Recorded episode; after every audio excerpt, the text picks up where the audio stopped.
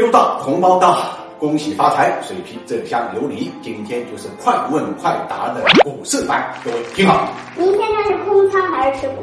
我一五年五月份时候一直是空仓，您是偏技术派还是宏观派？我其实还是一个灵感派。是这样的吗？看我啊还真有点保守。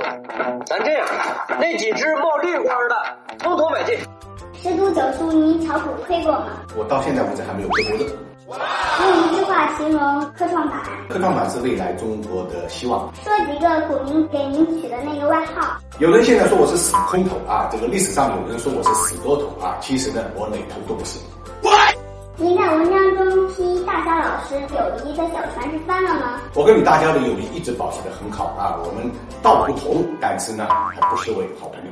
你知道那么多人为什么会骂呢？哎就因为听了你的话，买了股票被套牢了，他们实际上是砸盘的一样。